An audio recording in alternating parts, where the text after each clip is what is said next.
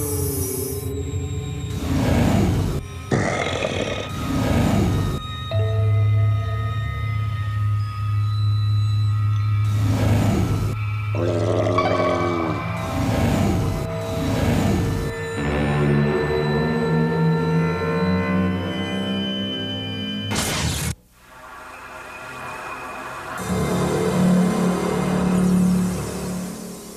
Pastor Mark Finley fala sobre o mistério do silêncio de Deus na sua apresentação. Sem dúvidas. O Novo Mundo fazia 500 anos. Aniversário da descoberta de Colombo. 12 de outubro de 1992. Naquele exato momento, um radiotelescópio foi ligado para mandar sinais para as frequências mais difíceis de serem atingidas do espaço. Naquele mesmo momento, os cientistas ligaram um outro radiotelescópio a 304 metros de distância. A maior estação radiotelescópica no deserto de Mojave para começar o sistema de rastreamento. Estes instrumentos mandavam sinais para o nosso espaço, na tentativa de contatar algum alien em nosso espaço, algum extraterrestre em nosso espaço que entrasse em contato conosco.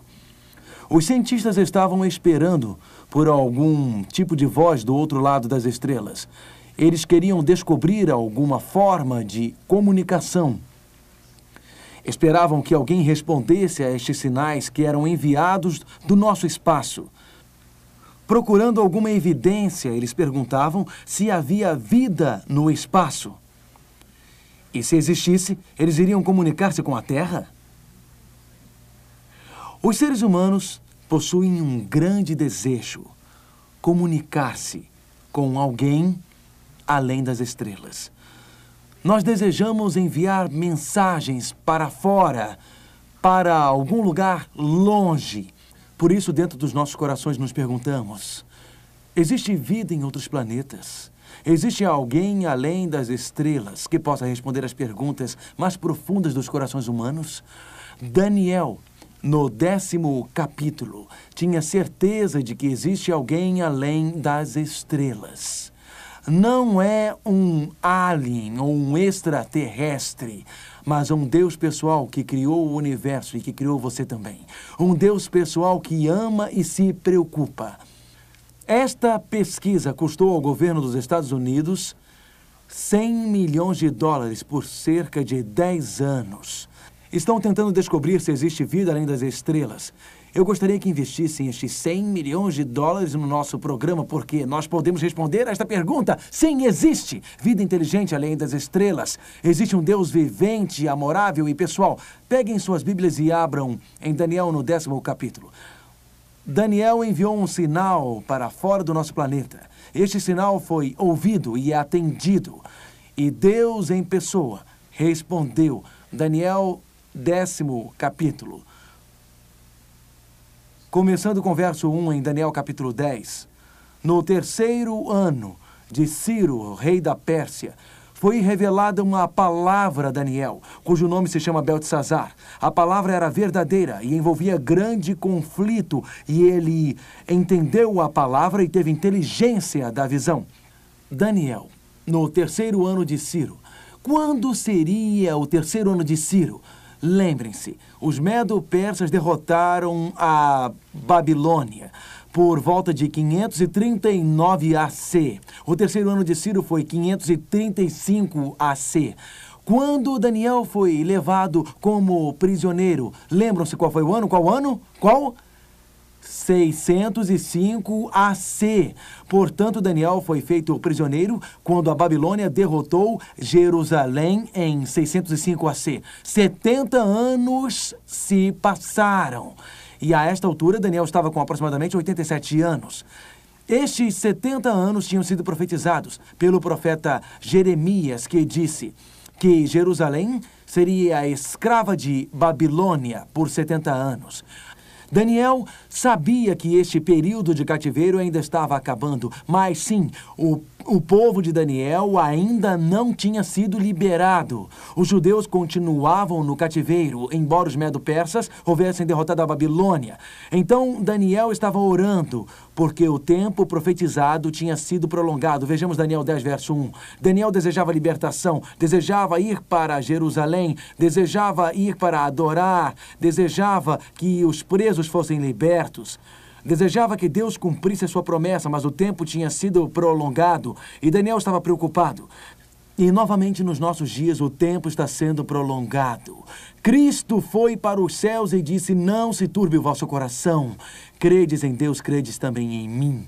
Na casa de meu pai há muitas moradas. Se não fosse assim, eu vou teria dito: Vou preparar-vos lugar, eu virei outra vez. Mas esta promessa tem sido, tem sido prolongada. Dois mil Anos já se passaram e o momento da libertação da terra está muito próximo. Esta terra anseia ser libertada. Existe fome, existem terremotos, incêndios e enchentes, desastres naturais, calamidades.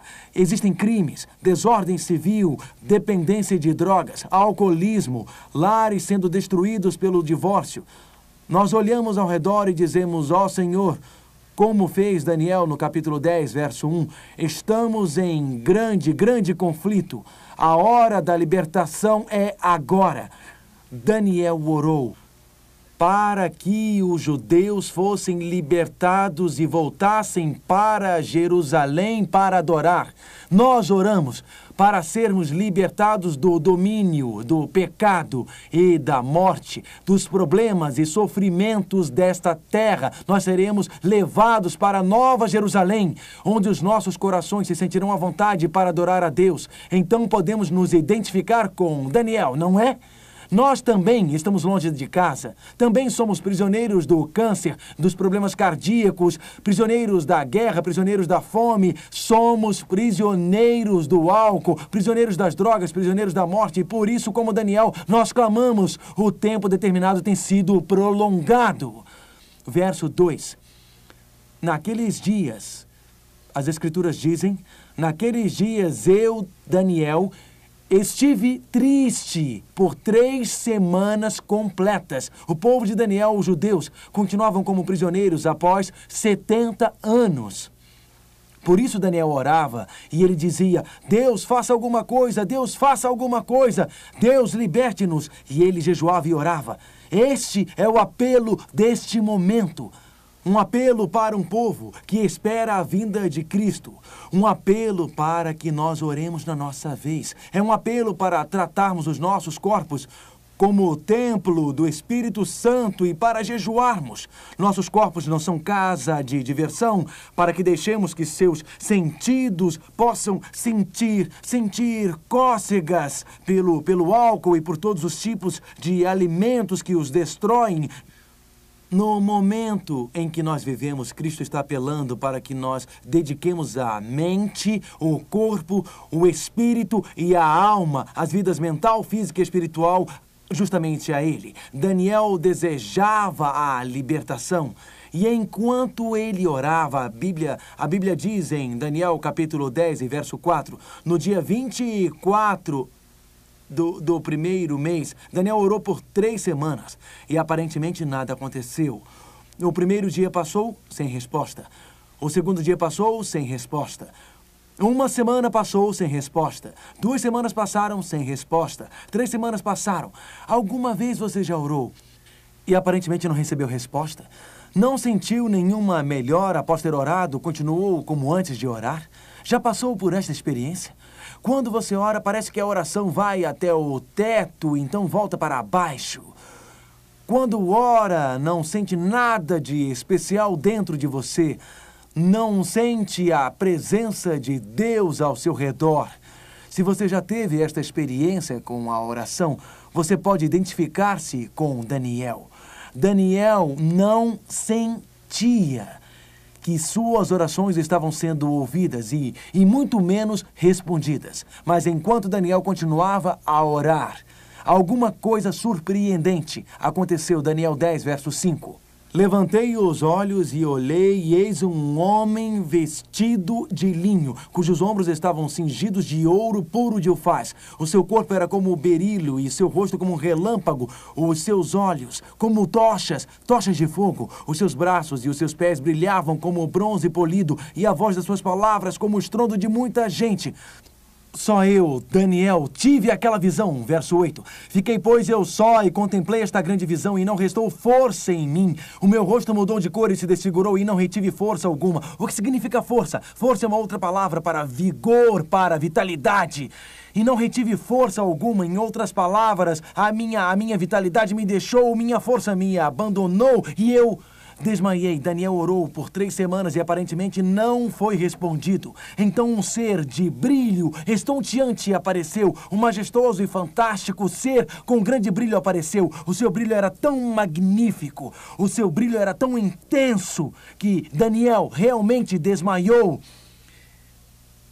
Quem era este ser com, com tamanho brilho que Daniel considerou tão precioso? E por que Daniel orou persistentemente. Este ser desceu do céu até Daniel. Existe uma outra descrição deste ser em Apocalipse. Continue marcando Daniel 10 e abrem Apocalipse capítulo 1. Quem era este ser com um brilho estonteante que visitou Daniel enquanto ele estava orando? Quem era este ser celestial que visitou Daniel para encorajá-lo? Quem era este ser celestial que visitou Daniel para dar-lhe esperanças? Quem era este ser celestial que visitou Daniel para animá-lo? Quem era este ser celestial que observava Daniel quando Daniel sentia-se tão perdido e ele não tinha certeza de que suas orações estavam sendo respondidas. Vamos, vamos a Apocalipse 1, do verso 13 em diante. E no meio dos candeeiros, um semelhante a filho de homem. Quem é semelhante a um filho de homem? Quem é ele? Jesus com vestes talares e cingido à altura do peito com uma cinta de ouro. O ser do capítulo 10 estava vestido com vestes talares e usava um cinto de ouro, mas é claro, mas é claro que sim. A sua cabeça e cabelos eram brancos como alva lã, como neve, os olhos como chama de fogo. A mesma descrição de Daniel, capítulo 10. Os pés semelhantes ao bronze polido, como que refinado numa fornalha, a voz como de muitas águas. A descrição do capítulo 10 é um paralelo perfeito com a descrição do Apocalipse. Foi Jesus Cristo, em Daniel capítulo 10, que desceu do seu trono no lugar secreto de oração. Quando seu coração parece destruído, quando você não sente que suas orações estão sendo respondidas, Jesus Cristo o observador divino desce do céu. E se a cortina entre o tempo e a eternidade pudessem desaparecer, se nossos olhos pudessem ver a dimensão do céu, nós veríamos Cristo ao nosso lado, com seu braço ao nosso redor, nos assegurando de que, de que ele ouviu e mesmo que nós não tenhamos ainda a solução, ele está resolvendo as nossas dificuldades. No livro de Daniel, Cristo não é uma figura lá no céu, lá no seu trono, separado e distante do seu povo. Em Daniel, no capítulo 2, foi Jesus que revelou os sonhos a Daniel. Em Daniel, capítulo 3, foi o filho do homem que entrou no meio da fornalha com Sadraque, Mesaque e Abednego. Em Daniel, capítulo 4, o nosso Senhor revelou novamente os sonhos para Daniel. Em Daniel 5, o enigma escrito na parede foi feito pelo Senhor. Em Daniel 6, foi Jesus que fechou a boca dos leões. Em Daniel 7 e 8, Cristo era o centro do templo, a ovelha que era sacrificada. Ele é o filho do homem no céu, no juízo, que nos representa diante de Deus. Em Daniel 9, ele é o Messias, o Cristo que veio como estava previsto. Em Daniel capítulo 10, ele é o Cristo que ouve as orações de Daniel, o Cristo que ouve as suas orações. A próxima vez que você orar, amigo, imagine que onde você está ajoelhado, existe um ser de um brilho estonteante. Seus olhos são como chamas de fogo, radiantes com a glória de Deus. Imagine que enquanto você está ajoelhado, o seu coração se sinta um pouco desanimado e fraco, mas ele desce dos céus. Ele se ajoelha ao seu lado. Na verdade, aqui nesse décimo capítulo do livro de Daniel, a Bíblia diz em algumas versões de Daniel, capítulo 10 e verso 11, que Daniel tinha desmaiado, ele não suportou a presença de Deus. E enquanto ele estava desmaiado, o anjo veio e tocou-lhe o ombro, dizendo: Daniel, deixe-me explicar para você o ser que você acabou de ver. E ele disse: porque nenhum homem suporta a presença de Deus. Deus queria assegurar a Daniel que ele estava ouvindo as suas orações, por isso ele o envolveu na sua glória. Daniel capítulo 10, verso 11. E ele me disse: Daniel, homem muito amado, Está atento às palavras que te vou dizer e levanta-te sobre os teus pés, porque eis que te sou enviado. Ao falar ele comigo esta palavra, eu me pus em pé tremendo. Imagina esta situação. O anjo Gabriel descendo, diz Daniel. No primeiro dia em que você orou, não veio resposta. No segundo dia, sem resposta. No terceiro dia, sem resposta. Então você orou por uma semana sem resposta. Jesus observou em todo momento. Jesus estava ouvindo aquelas orações todo momento, para assegurar-lhe de seu cuidado e seu amor e preocupação. Este ser de intenso brilho que você viu descer era Jesus. Você é um homem muito amado. Por isso, nas suas orações, quando se sente desencorajado, quando se sente deprimido, quando se sente triste, quando você sente que tudo ao seu redor é escuridão e parece que suas orações não ultrapassam o teto. Quando você pensa que não pode vencer, quando você não consegue ver nada no fim do túnel, imagine o nosso Jesus descendo e ajoelhando-se do seu lado, dizendo: Você é muito amado. E ele continua, verso 12.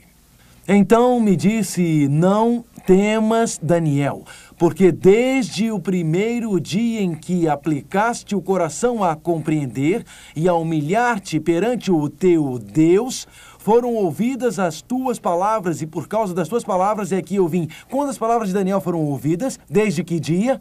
Desde o primeiro dia. Mas ele percebeu isto quando ele orou por três semanas. Percebeu? Ele percebeu alguma evidência disto? Daniel não tinha nenhuma evidência de que suas orações estavam sendo ouvidas.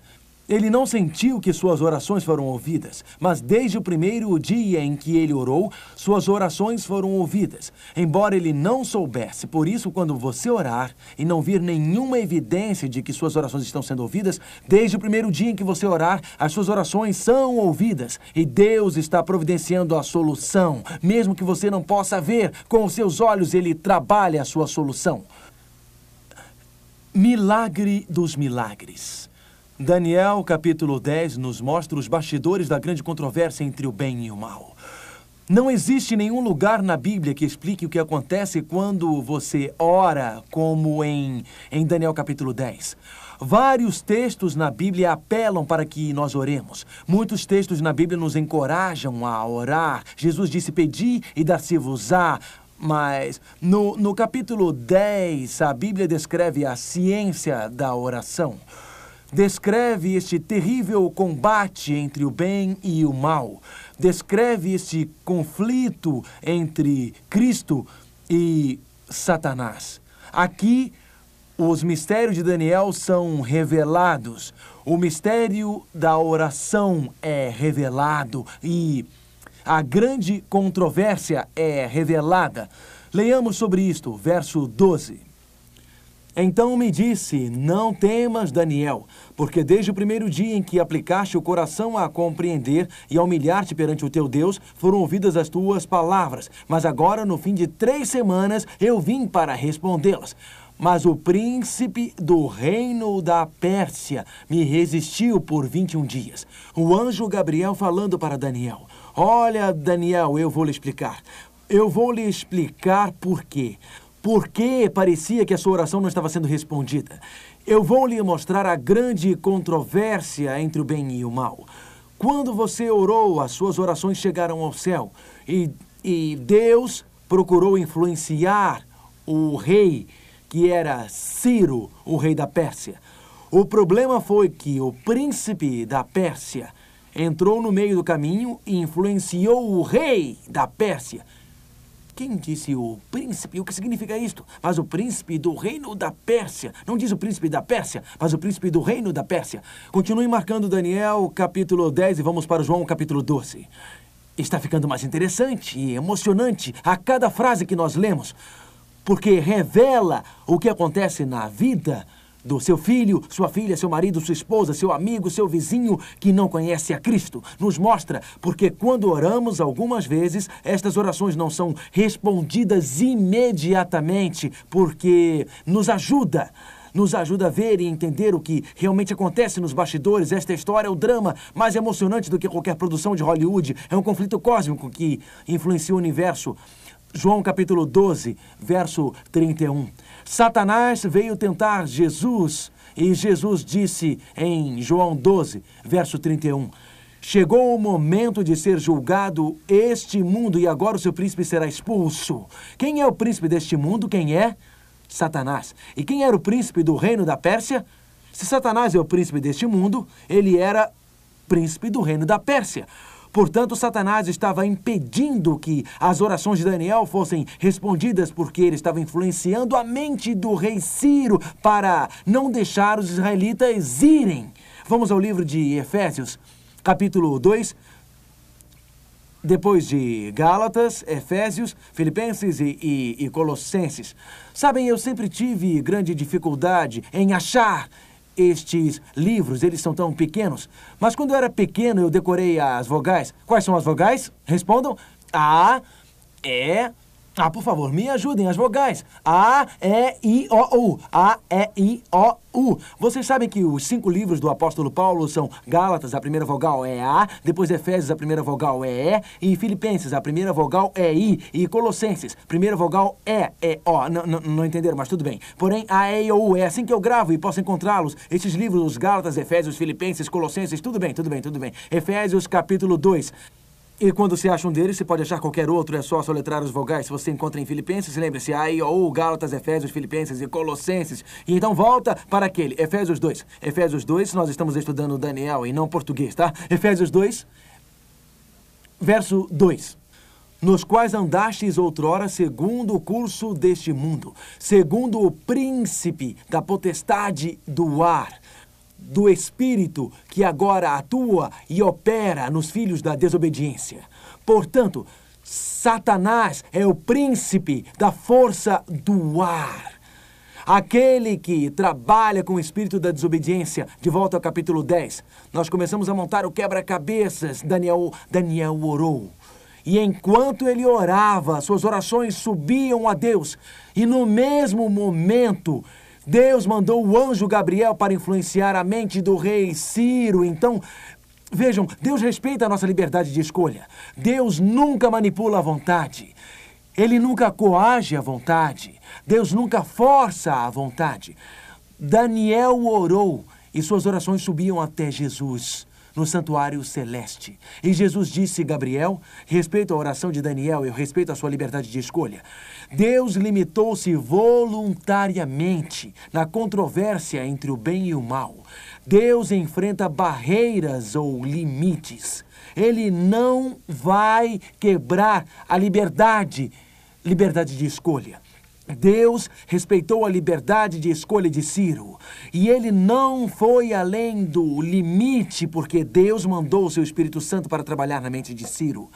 Deus enviou circunstâncias na vida de Ciro.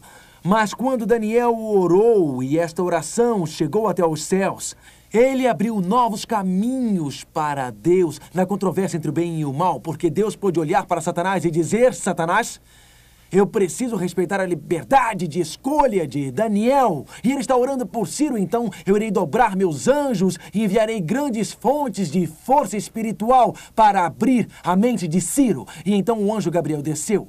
Então o que aconteceu quando Gabriel desceu? Verso 13. Mas o príncipe do reino da Pérsia, quem é ele? Satanás, me resistiu, resistiu a Gabriel. Então Satanás lutou contra Gabriel, porque Gabriel iria destruir a escuridão e assim a mente de Ciro poderia ser aberta. Logo, Ciro poderia escolher como tomar a decisão. E Gabriel iria mobilizar todas as forças do inferno que rodeavam a mente de Ciro. Ele iria afastar todas as influências que, que rodeavam a mente de Ciro. Porém, quando ele começou a fazer isto, quando ele começou a fazer, o príncipe do reino da Pérsia, Satanás, apresentou-se pessoalmente, porque Satanás não queria que o povo de Daniel e Israel voltasse para Jerusalém para adorar o Deus verdadeiro. Ele os queria no cativeiro. Então aconteceu este terrível combate, esta terrível controvérsia, esta terrível batalha sobre a cabeça de Ciro, as forças do bem e as forças do mal as forças de Cristo e as forças de Satanás, as forças do certo e as forças do errado. Em toda a sua vida, meu amigo, você já teve que fazer esta escolha entre o certo e o errado? Já existiram momentos na sua vida onde você sabe o que é certo, mas parece, parece assim tão difícil de fazê-lo? Você já teve esta experiência e você sente esta batalha dentro da alma, esta batalha na sua mente, esta batalha no seu coração? Quantos de vocês já sentiram esta grande controvérsia dentro de vocês? Bem, precisariam estar mortos para não sentir, e aqui nós temos pessoas vivas, não é mesmo? Certamente eu sinto isto, você sente isto, porque esta controvérsia aconteceu na mente de Ciro. Mas as orações de Daniel trouxeram uma ajuda àquela situação. A senhora tem um marido que não conhece Jesus. Tem um conflito sobre a sua mente. Entre as forças do bem e as forças do mal. Entre os anjos bons e os anjos maus. Mas quando nós oramos, Deus redobra os, os bons anjos e eles começam a distanciar os anjos maus. Quando você ora pelo seu vizinho, pelo seu filho, sua filha, isto abre novos caminhos para os anjos trabalharem. Eles vêm lá do céu. Mas aqui, Satanás veio porque não queria deixar sua vítima livre. Não é esta uma batalha verdadeira? Algumas vezes, as nossas mentes estão tão inundadas pelos filmes de Hollywood e as grandes produções do mundo que não percebemos o que realmente está acontecendo. Isto é real. Isto é genuíno. Em cada mente existe uma batalha. Em cada coração existe um combate. E anjos bons e maus trabalham para dominar a vida espiritual dos filhos de Deus. Mas quando nós oramos, uma nova avenida de trabalho se abre e os anjos bons descem para trazer a luz e a verdade. Mas vejam o que aconteceu, verso 13. Mas o príncipe do reino da Pérsia me resistiu por 21 dias. Aconteceu uma batalha por 21 dias. O que teria acontecido se Daniel tivesse parado de orar depois de sete dias? O que aconteceria? Satanás teria vencido a batalha. O que aconteceria se ele parasse de orar em 14 dias? Satanás teria acabado a batalha. Satanás Satanás teria vencido a batalha e a batalha estaria perdida. Vocês entenderam? Se Daniel parasse de orar, a batalha estaria perdida e então Satanás venceria. Veja, meu amigo, você ora esta noite e depois fica um ano sem orar. A razão por que as suas orações parecem não ser respondidas imediatamente é porque existe uma batalha entre o bem e o mal na mente de uma pessoa. Não desista! Continue levantando suas mãos sempre mais alto, mais alto, mais alto e mais alto, porque se você parar de orar, deixa o território aberto para Satanás e a batalha estará perdida. Vejam, Daniel capítulo 10, verso 13.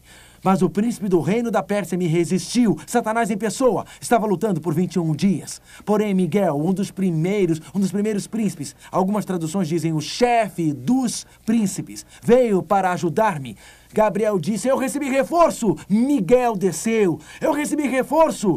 Miguel desceu. Quem era? Quem era este Miguel?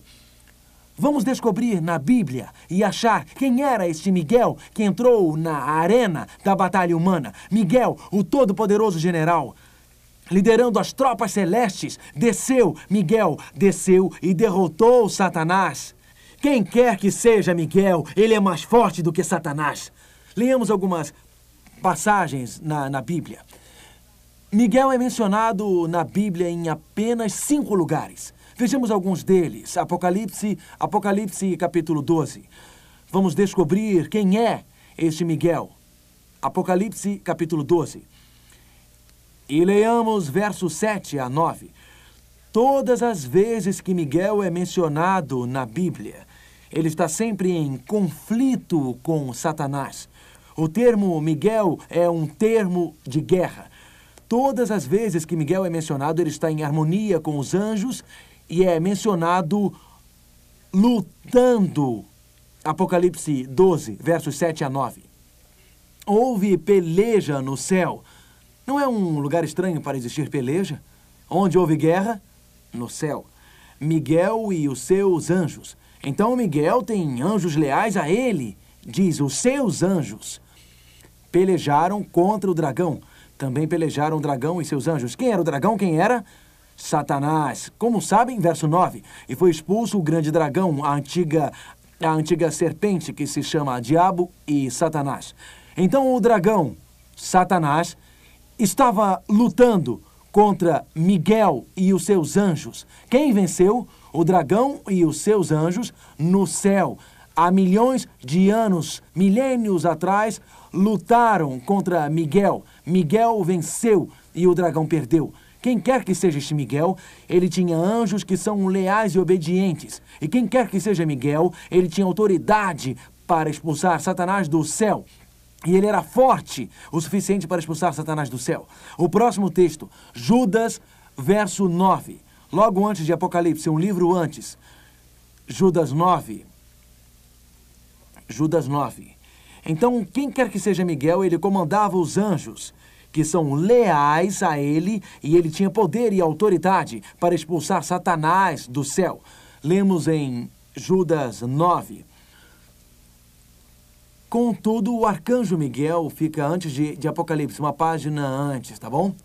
Contudo, o arcanjo Miguel, quando contendia com o diabo e disputava a respeito do corpo de Moisés, vocês se lembram que Moisés queria entrar na terra prometida e ele morreu?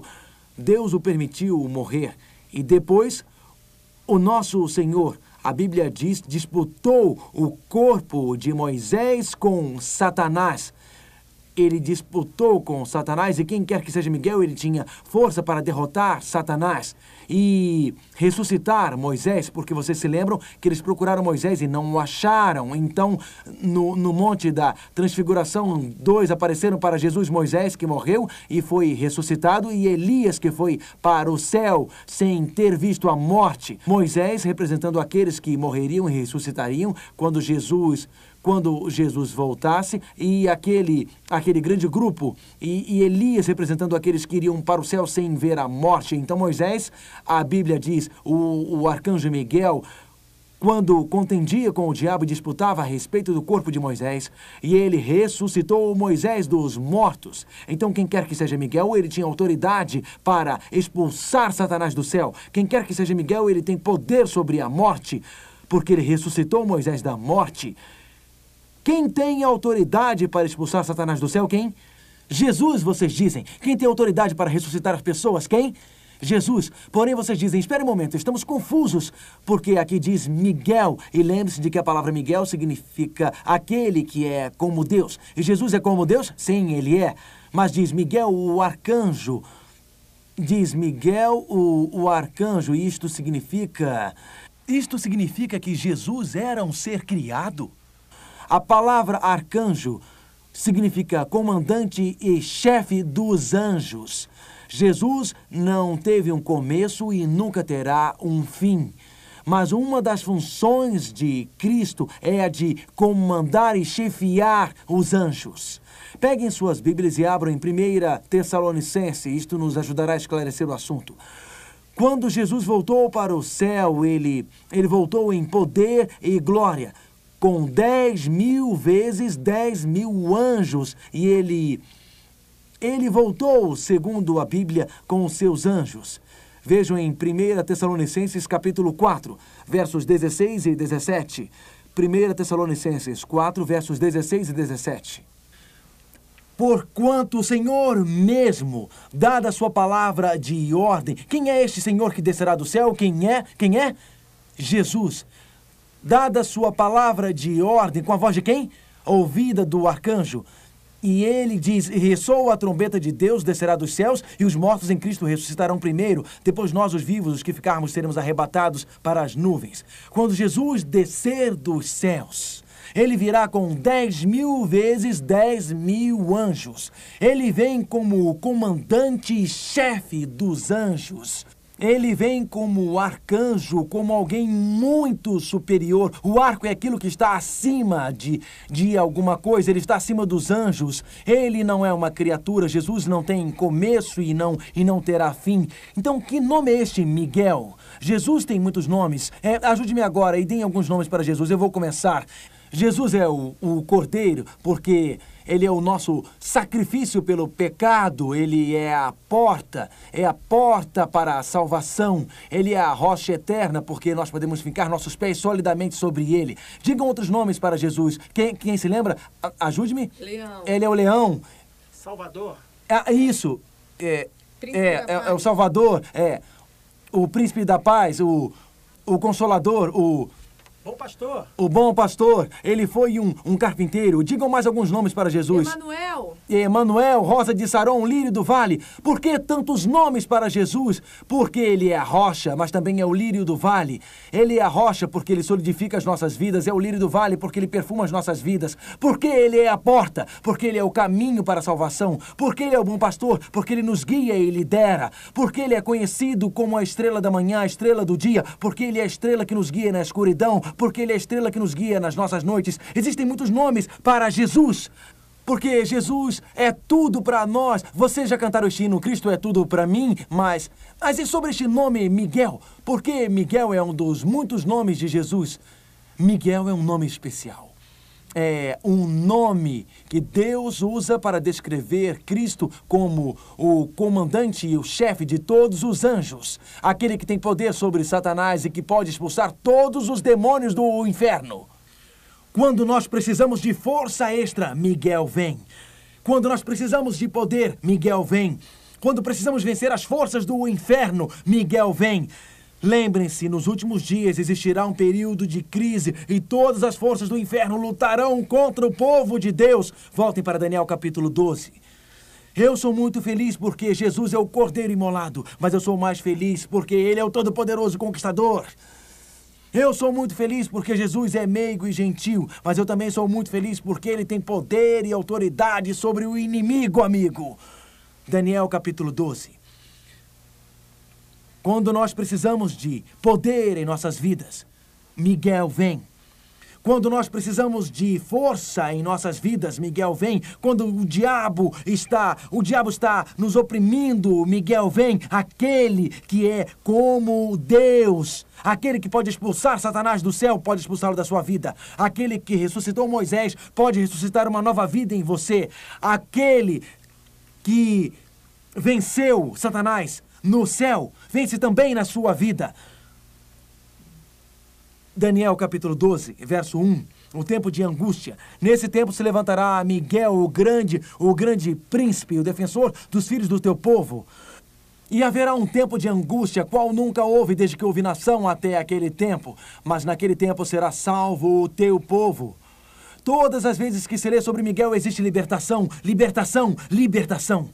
Veja esta cena. Assista esta imagem. Daniel está ajoelhado e ora: oh, Deus, o tempo é longo! O tempo é longo! Deus, ele tem sido prolongado. Os 70 anos já acabaram e a profecia ainda não se cumpriu. Nós estamos chegando ao fim dos 70 anos. Deus, há um rei lá, Ciro. Comova a mente dele, Senhor, para que ele assine o decreto que liberará os judeus do cativeiro. A oração chega aos céus.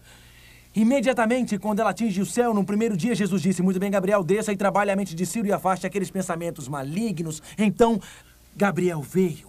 E começou o trabalho. A luz começou a brilhar na mente de Ciro. Mas o demônio disse: Não, eu vou lá para manter Ciro preso. E o diabo veio pessoalmente.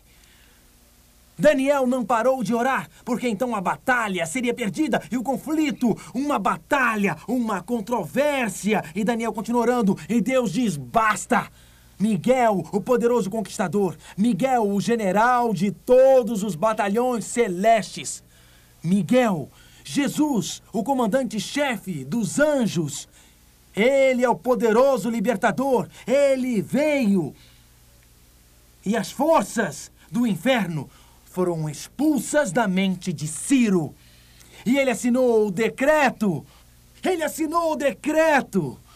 E o povo de Daniel foi libertado. Peguem suas Bíblias, por favor. Miguel, o poderoso libertador. Vejam bem. A oração não é apenas um artifício psicológico. A oração nos liga ao trono de Deus e produz resultados. Todas as forças do céu vêm. Verso 14. Porque esta descrição de oração nos 13 primeiros versos. Daniel 10, verso 14. Agora vim para fazer-te entender o que há de suceder ao teu povo nos últimos dias. Ele diz: esta parte é a cena final, é a parte da paisagem final nos últimos dias. Nos últimos dias haverá uma batalha, nos últimos dias haverá um conflito, nos últimos dias as mentes dos homens serão envolvidas pela escuridão. Nos últimos dias, Satanás em pessoa, sabendo que o tempo é pouco, irá comandar a batalha. Nos últimos dias, Satanás virá para enganar e destruir. Na Bíblia, Satanás é chamado de serpente porque ele engana. Ele é chamado de dragão porque ele destrói. E você e eu não somos páreo para o dragão. Nós não somos páreo para a serpente, nem para o diabo. As Escrituras dizem, em Daniel capítulo 10, verso 19: E disse ele: Não temas, homem, muito, muito amado. Paz seja contigo. Ser forte, ser forte. Ao falar ele comigo, fiquei fortalecido. E disse: Fala, meu Senhor porque me fortaleceste. Na batalha entre o bem e o mal, na batalha entre Cristo e Satanás, quando nos sentimos fracos e sentimos que não aguentamos mais, sentimos que as tentações de Satanás estão nos derrotando, sentimos a força de Satanás igual ao peso do mar destruindo o castelo de areia de nossas vidas. Quando sentimos que nos esforçamos, mas estamos fracos, de joelhos, nós procuramos. De joelhos, procuramos por Deus. E Miguel vem, o poderoso conquistador, vem e expulsa as forças do inferno. E nós somos vitoriosos. Louvemos o seu santo nome. Oremos. Pai nosso, hoje, enquanto estudávamos Daniel capítulo 10, nós percebemos que, mesmo que nós não vejamos nossas orações sendo respondidas, Miguel, o poderoso, o conquistador, está lutando por nós, lutando por nossos filhos e filhas, lutando por nossos esposos e esposas, lutando por nossos amigos. Esta é uma batalha real. E enquanto nós oramos, Miguel desce. E as forças do inferno são destruídas. E o reino de Deus triunfa. Nós te agradecemos, ó Pai, por Miguel ser nosso amigo e porque a grande força do universo está do nosso lado. No nome de Jesus, nós aceitamos a tua força. Amém. Nós estamos entrando em um novo milênio. A vida será melhor? Alguns dizem que não, que os nossos melhores dias já passaram. O que quer que seja que o futuro traga, a próxima apresentação sobre o 11º capítulo de Daniel por Mark Finley é uma segurança de que nós ainda estamos seguros em suas mãos.